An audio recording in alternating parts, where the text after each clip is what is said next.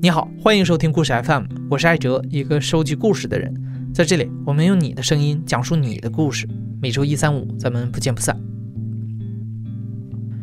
等待和重逢是戏剧和文学作品中永恒的主题，因为时间是酝酿冲突最好的容器。像牛郎织女这样的神话故事之所以可以流传的久远，就是让人在等待那么久之后，体会到重逢的难得。但这种主题现在越来越不容易被年轻人感受到，毕竟大家在网络时代长大，已经习惯了人和人之间的联系没有障碍。如果想获得一个人的回应，你可能连一秒钟的等待都不需要。所以在收到我们的听众慕容新的投稿之后，故事 FM 的团队立刻惊叹：这真是一个只有在电影里才能够看到的古典的关于等待和重逢的故事。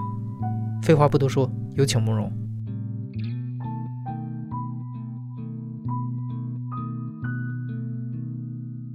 我叫慕容新，我生于六十年代初期的上海。我现在是从事外语工作的，父亲是个工程师，母亲呢是一个造船厂的一个技术员。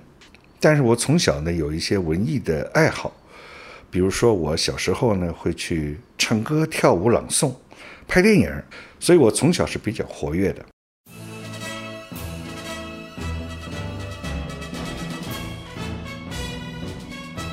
我读小学是一九七零年，因为我的这些个特长啊，经常在这个学校的学生前面表演，所以老师呢两年就给我做了大队委员，那时候叫红小兵，啊，就是学生头。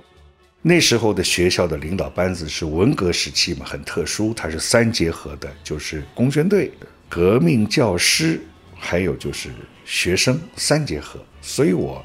从三年级开始，还是校革命委员会的委员，以前叫小委员，所以我们一个学校一个领导班子是七个人，我是其中之一，举手时候有一票。那到了升六年级的时候，我觉得我要做大队长了，但是呢，老师找我谈说，你最近啊这几年比较骄傲，办事儿啊，这个有点蛮横，听不进老师同学们的意见，所以我们要考虑啊，给你降一级，降为大队委员。哎，你别看那时候学生做领导、做干部还真当回事儿，不像现在啊，老师随便指一个，那还轮流做，那不是，那还当回事儿。他说：“这个我们找人接替你啊，谁真的是杀出了一个程咬金，是出了一匹黑马。其实呢，是从外校转来了一个女孩子，她在她自己的学校是大队长，也不知是什么法术，就把我们学校，我们这个学校是一个。”呃，是一个市重点的小学，那当时没有市重，那文革前是市重点，那以后就就是一个一个非常好的一个一个接待外宾的学校。然后呢，就有一次呢，就是这个我们的大队辅导老师就把我叫去，他说：“我给你介绍一下，这人来接替你当副大队长，他叫安景。”这是我人生第一次像触电一样的给闪了一下，这女孩子真漂亮，真好看，就很文静的一个女孩子。但小时候呢，因为我。唱歌、跳舞、演出、演戏比较多，对女性的美是比较早的有感受的。但是呢，一直呢也没动过什么邪念啊，最多和女生一起出去走走，吃点点心，也没有什么邪念。在他之前出现的很女孩子都比她漂亮，但是呢，我觉得就是我们之间是有距离的。但是看了她以后，我觉得我们能够接近，那是我动的一个打引号的邪念。安景比慕容小一岁。所以，虽然他是名义上的领导，但什么事儿都听慕容的。两个人的工作就是出出黑板报，在学校广播站广播，检查检查卫生，接待外宾等等。两个人因为工作的需要，会经常的出双入对。当时呢，是我认为是我给为他办了一件事儿，他为我办了一件事儿，我们两人就开始接近了。有一次呢，我是放学回家，他妈来接他回家。我就见到他妈了，是第一次见到他妈。他妈是一个长得像宋庆龄一样的老太太，风度很好啊。然后呢，就跟我说，他说我我们家安安在那个原来学校是在少年区少年宫拉手风琴的，现在搬到你们区里面，离那边的少年宫太远了。你们学校后边就是你们区少年宫，你那么活跃，有没有办法去帮他？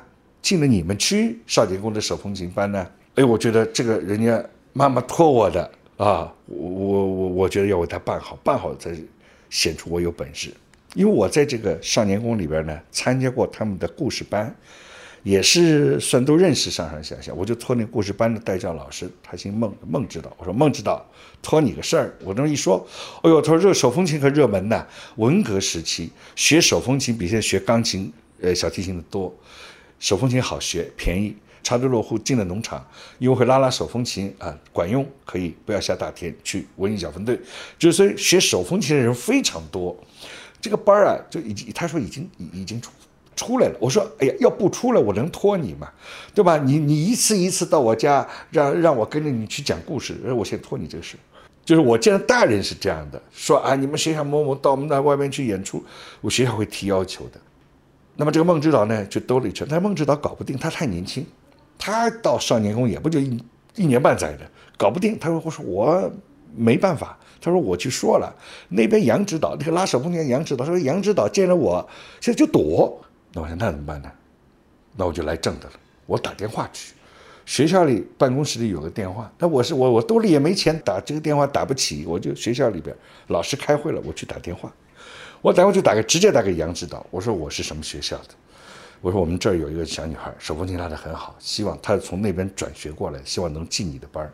那杨指导那也吃不准，他说：“哦，是这样的吗？”他说：“这个，那我去琢磨一下，再给你回音。”我说：“好好，谢谢你。”那时候呢，我就开始有点变声了，他也吃不准我是听听这个声音，好像既不像老师又不像学生的，也不知道我谁。又过了一星期，我又打电话去，去了以后，他就直接问我：“你是学生还是老师？”我说我是学生，他说学生来搞什么？但是我说我这个学生是校领导，你要注意。哦，他说你是小委员，我说是的。当时在文革的时候，那小将是不可得罪的，哪天贴了大字报怎么办？他说你是小委员对吧？啊，那说那我考虑考虑。他说你是为谁说话呀？我这一说，哦呦，说你为女孩子说话什么意思啊？不要动歪脑筋。我说我没有啊，这个事情就解决了。这是我为他办的这个事儿。虽然很曲折，但是办成了。他妈妈还来谢谢我，赏给我一根油条吃，就是也不是就是回家的时候路过这个买大饼油条的摊，他给女儿买了一根，也给我买了一根，就我们一起吃了一根油条。那么他为我办了一个什么事儿呢？有有有，我把铅笔盒呢给弄坏了。那么家里呢就说呢，你爸以前有一个铅笔盒拿出来用，很旧的一个铅笔盒，我带到学校去。那么被老师说了，说你这四旧啊，你看你上面都是泥菩萨，说你你给换了。我妈说那就买吧，那那我爸就倔了，他说呃什么泥菩萨，我们就是不换，这叫艰苦朴素，就是不换，不给我换。那好了，我在两头掐在当中，而且又是还是学校的这个学学生干部，他说已经有有有有学生回家跟跟父母说了，说我我我们那个。这个学校那班级那那学校那那个头带了个泥菩萨的这个铅笔盒来，就那么四五天，思想压力非常非常大。那就他就发现，他说你有心事啊。我说有一件事情，我说我给你看我这铅笔盒，我爸要我用，但上面五个泥菩萨，说说我我现在两头就是没办法。后来他就把这个铅笔盒仔细再看，他说哪里是泥菩萨？你仔细看，他这是无锡的泥人。惠山泥人，那我说惠山泥人是四舅吧？他说那我得回家问问爸。第二天他又跟我说不是，他拿来一张很旧的报纸，当时的几个月以前的啊，中国的国家当时的领导人送给某一些外外宾当中有一项就是无锡的惠山泥人是中国的民间工艺品。他说你看你就拿这张报纸给你班主任去看。后来老师就不吭声了，就他为我办这事。一来一去，我们就比较接近了。有一天晚上呢，失眠了，这是我毕生第一次睡不着了，开始想他了。我就想，我毕业了，离开了，读中学不一定在一块儿。我觉得我要做一件事情，让他记住我。那时候离开毕业还还有一段时间啊，还有那么大半年呢。我已经想，我送他笔记本，然后呢，让他在我这个笔记本上写日记。他就不会忘记我了。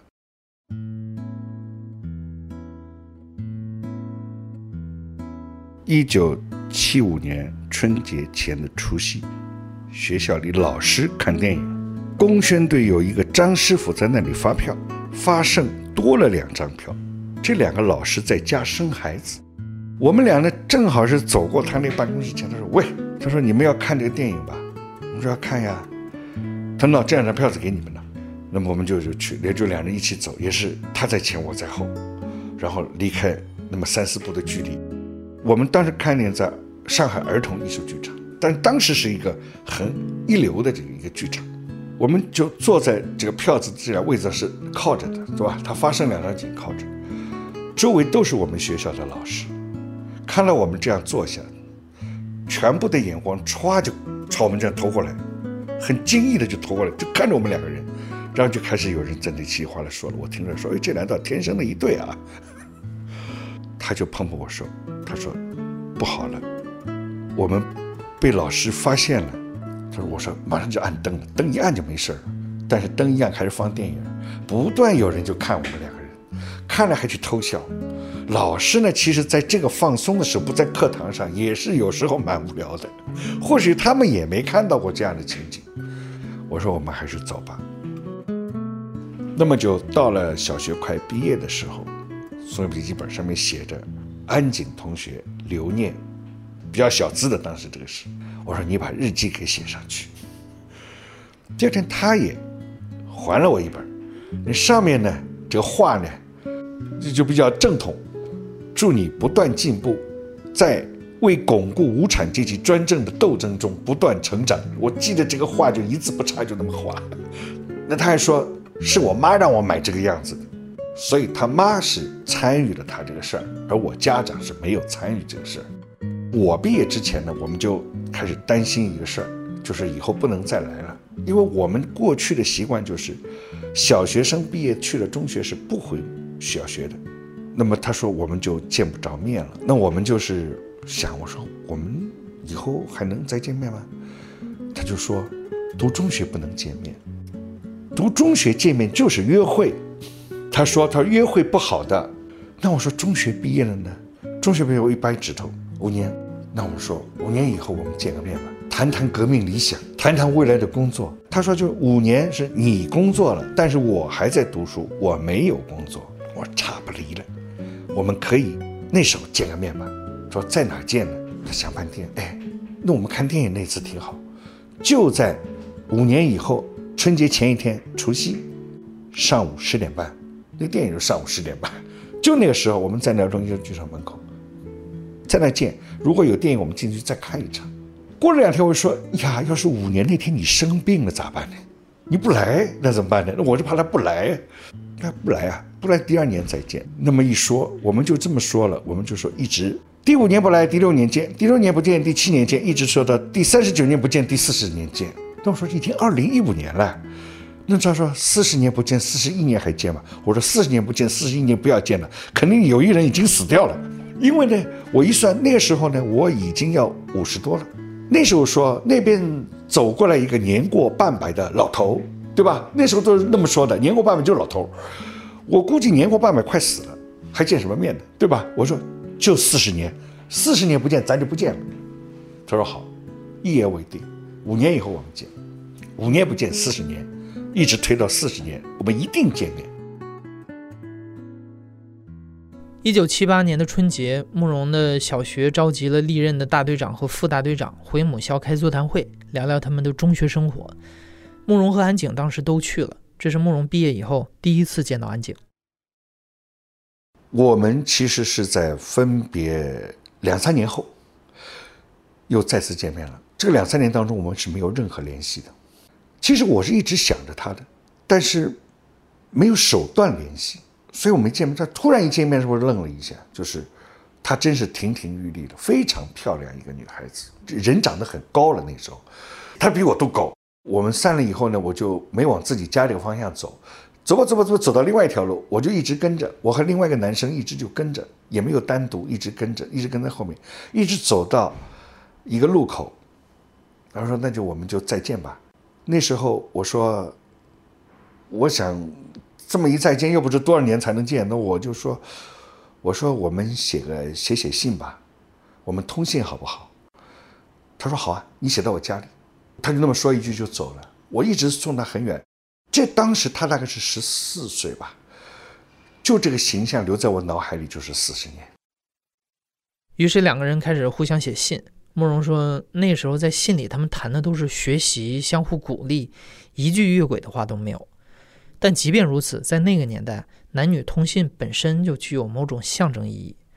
所以慕容把收到的信藏在自己房间门口的废报纸堆里，他以为这样就能瞒天过海。一九七八年的五月份吧，这个事儿就东窗事发了，被我妈发现了。她说呢，是我比较敏感的一个孩子啊，她没跟我说，她就跟我爸说，她说你你你儿子谈恋爱了，你看那么多女孩子写给他的信，那我爸说里面写什么？我说写什么是看不出来，但这个行为本身有问题。那么他还是没跟我说，他做了一件非常荒唐的事情，他直接找那女孩子妈，找那女孩子家去了，他拿这些信就找了安井的母亲，他说我的儿子叫什么？他母亲说：“我知道啊，我见过啊。”他说：“你知道他们写信吗？”那安井的妈妈就说：“我知道啊。”他说：“你认为他们写信正常吗？”那他母亲就说：“每封信来回我都看，我认为很正常啊，让他们交流交流学习有啥不好的？”那我妈说：“这男女同学，两人观点不一样。那么当时那种上海的住房不是独门独户的，都是一幢楼七八家户人家。”那么一来一去没，一说嘛，邻居开始来了。那我妈就叫邻居评评理。这个事情现在看是非常荒唐一件事。你怎么能把私事给搞到邻居那儿？争起来，争完以后呢，反正邻居也有说对的，也有说不对的，也有说教育孩子，反正就乱七八糟。然后我妈就回来了，闹了一场回来了。回来以后呢，就跟我摊牌了。摊他没说去过别人家，他说你跟他写信不对。父母很严肃的，就是说，而且有点这个责骂的意思，反正非非常痛苦。那我决定就说，那说好吧，那就不来往了吧。反正我想还不是五年要见面的嘛，那不写信了，不写了嘛。我当时还写封信去说明这个情况，父母不同意。后来我又连续写了三四封信，他都没回。慕容后来才知道，母亲当时大闹一场的事儿传得沸沸扬扬，给安景的声誉带来了不小的影响，甚至在学校里都有人拿他和男同学的关系开玩笑。安景就此杳无音信，慕容也不再追问了。还好。他等待的五年之约很快就到了。一九八零年，刚上大学，我就在这个剧场门口等了好久，没有，挺冷的，而且都在哔哩吧啦就放炮，大概前后等了四个钟头。我是提早了一个钟头，拖后了三三个小时，我就知道我们完了。从此以后就是没有忘记过这个他的那个最后离开我的这个形象。十四岁的时候，那在。一个路口，说再见了啊，就走。这个形象我从来没忘记，我一直在我脑海里，隔三差五要想起来。因为我后来工作以后走了很多地方，确实不错。就是我觉得我们总要见面，我应该把自己弄得好一点，见面的时候不至于太没样子，能说得出自己在干什么，有些什么成就。我一直是这么鼓励自己的。非常巧的是。我现在的太太名字和她一模一样，但是并非是因为这个名字找的现在这个太太，她是我的一个实习生，分配给我的时候我不知道她是这个名字，后来熟悉了才知道她居然也叫这个名字，但年龄差很多，同样写法。后来呢，我我因为谈恋爱的时候我跟他说起过，我说你是第二个，他怎么回事？我是替代品吗？我说不是，因为我认识你时候决定要和你在一起的时候，我还真不知道。我们也是比较短的时间决定了，然后恋爱谈了很长时间，他决定是很早的。我说我我其实决定的时候，没人叫你这个大名的，在单位里面，所以呢，就是我是不知道这个名字的，所以你不是替代品。九七年，我妈身体不好，她知道自己不行了，最后跟我说几句话。最后跟我说的话里面有关于我父亲以后的生活的，有关于家里的经济情况的，有关于这个我太太的，关于我们以后的生活的等等很多事。他最后他说：“我再跟你说一个事儿，有一件事我对不起你，就是安静这个事儿，是被我处理坏了。蛮好的一个姑娘，她说呢，我处理坏了。她说我不是坏心，你就原谅我吧。我知道你为这个事儿心里难受了很多年，但是呢，她说就就就就原谅我吧。她说妈就快走了，不要在这个事儿再记恨我了，我不想带去。呃，我说你你你不要那么说，我说我理解，这个我都这个年龄了，我都理解，没事儿啊。但是我妈这么一说呢，她她她不久就走了。但我妈这一说呢，又勾起我对这个事儿。后来呢，我在复旦碰到了他的一个同班的男生，他告诉我他在美国，他说在美国新泽西，他就这么说了一句，他说结婚了，有是个两个孩子的母亲。很幸福，但我我我也没多问，就说，哎，你有联系方法吧？我也没问。大概在九三九四年时候那么一说，但我妈走的之前，我说那番话呢，又让我觉得有必要，是不是要去就找回？至少我妈走之前这番话，我想说给她听，我就去又回去找了复旦的那个他的同学，他说我现在真没有他的联系方法，真没有。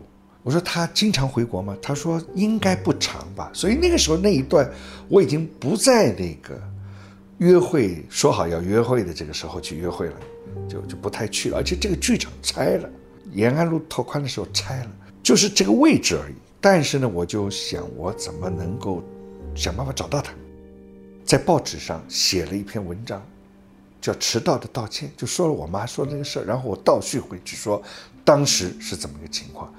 因为我觉得，如果他父母看见了，是能够知道这个事儿的。写完了没反应，那就第一次努力是失败了。那我想我怎么办呢？那时候互联网起来了，两千年左右吧。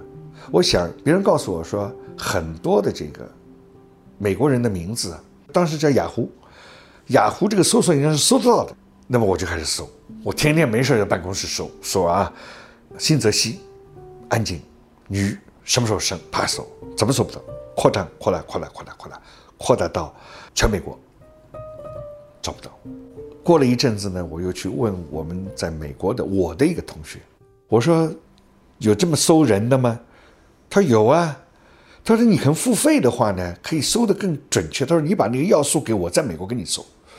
他说我用付费的给你搜，都给他名字，都给他。他就搜，搜半天跟我说没有。我的同学就跟我说，只有一种可能性。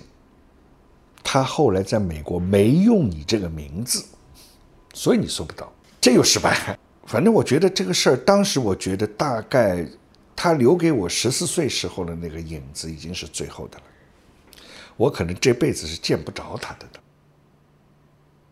那我就是觉得最后一个希望就是四十年，我觉得前面他都不会来，但是四十年是我们约定的最后的期限，就是二零一五年的除夕，我五十三。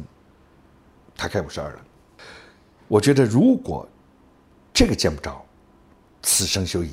他已经忘记我了。我的单位下面都小女生嘛，她们都是八零后、九零后。我就我就说，我跟你们说一个事儿啊。我说，他们说谁的？是你的吗？我说不是，我在说那么故事。我说约定的，小时候约的，四十年以后一定会见面的。最后一个日子是四十年，四十年前的约会。好像很煽情嘛啊，说说说，我说他会会来吗？这样的一种情况，都说不可能来。四十年谁还记得你呀？后来说肯定是你本人的故事。我告诉你，你的脸上，你这张脸，没有什么惊天动地的爱情，所以他不会来。小时候那时候那种承诺能相信吗？成年人承诺都不能相信，我说小小小孩子承诺就能相信，就那个除夕就去了。我是提早了时间去的，这一锤子买卖。那天很冷，但是有有太阳，因为这个地方呢也没有了这个没有了剧场，我只能走来走去，啊，怕他找不着。因为呢，他拓宽马路呢，就把里面的民居给拓出来了，其实就是民居的门。就是这个时间十点半，没有人，我还是走来走去。有人后面就叫了我一声，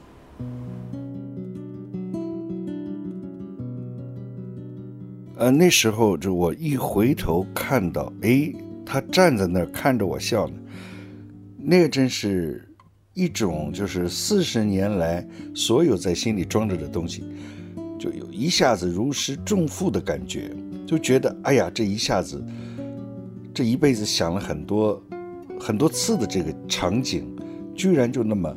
好像有点轻描淡写的就实现了，也谈不上什么多少激动，嗯，但是呢又觉得很高兴，觉得他终于是来了，他没有食言，我也没有食言。四十多年过去了啊，他安井同学呢还是那样，当然是老了，相比他的年龄还是年轻的，然后依旧是这样的一种感觉，也还是那么一种笑法，嗯，然后他看到我也挺平静的，他说啊，我们又见面了，嗯。其实说不上有多么的，呃，轰轰烈烈，呃，那么心潮起伏，呃，但是确实是有一种，呃，那么多年来藏在心里那个东西，一直想着那个东西，一下子就释然了，好像如释重负了。然后我们就找了个屋子，就他说：“你跟我说说我们分开以后的事儿。”我就说，他像审问我一样，还有吗？还有吗？还有吗？他就像审问一样。我觉得我们非常熟悉。他就跟我说起他的家里的情况，他先生是干什么的，他是干什么的？他后来是纽约大学药学博士毕业，是现在是做药制药公司写临床实验报告，就干这个事儿。其实非常熟悉，就像自己人一样，就这么谈，谈了大概三个多小时，谈完了，谈完了就是他说他是第二天就是要坐飞机走的，他今天晚上有点事儿，我们。已经完成了自己的心愿了，见了，联系上了，我们就写信吧，不要再写这个信了，写写 email。我们现在呢依然会在微信上沟通，不过次数不多，每年就那么一两次。遇到中国的节日啦，美国的节日啦，呃，我们都会互致一下问候。我就跟他说，四十年这个约会完成了，我和你之间的很多事情就了结了。不能了结，是因为没有碰到，碰到了就了结了，就所有一切事情都有了答案，都有了结论。我说，我现在跟你确认，你是我的初恋，你确认一下，我是你的什么？他说，等你八十岁的时候，我给你确认。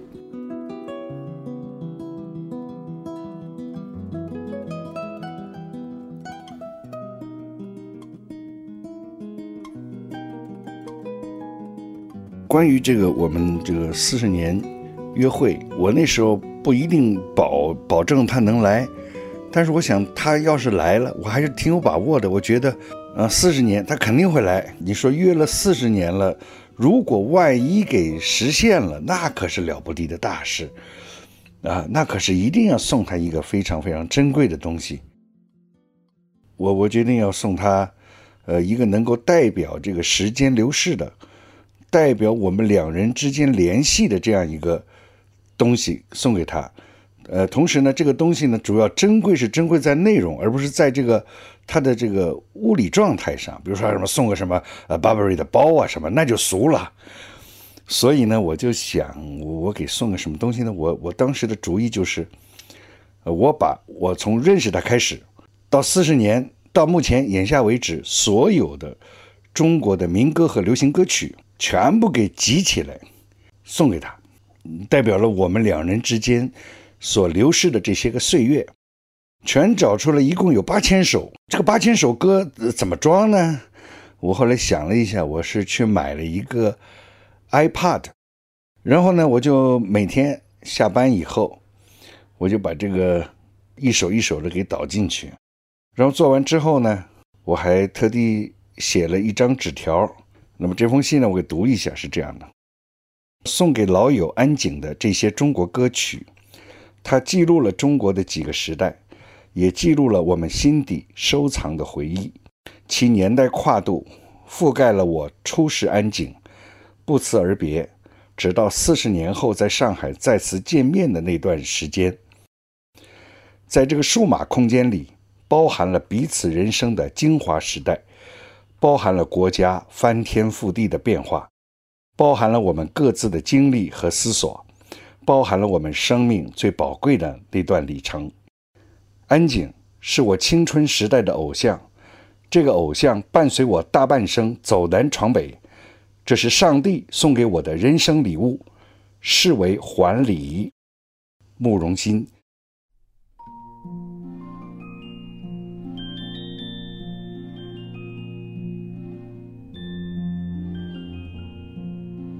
所以呢，四十年我们见面了，我就把这个礼物送给了他，他非常激动。后来呢，他带去美国了，然后他给我发了一段微信，他说在纽约的街头，看着来来往往的老外，耳朵里听着这些小时候的歌，感受到了年代和积淀，感受到了感情和友谊永存。爱是不能忘记的。我们这些个歌曲，其实承载的，就是我们这一份友谊。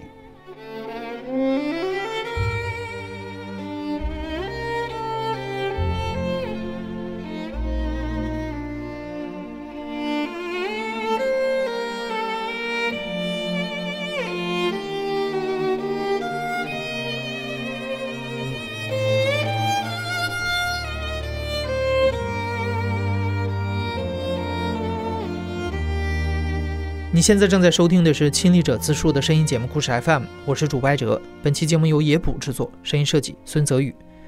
感谢你的收听，咱们下期再见。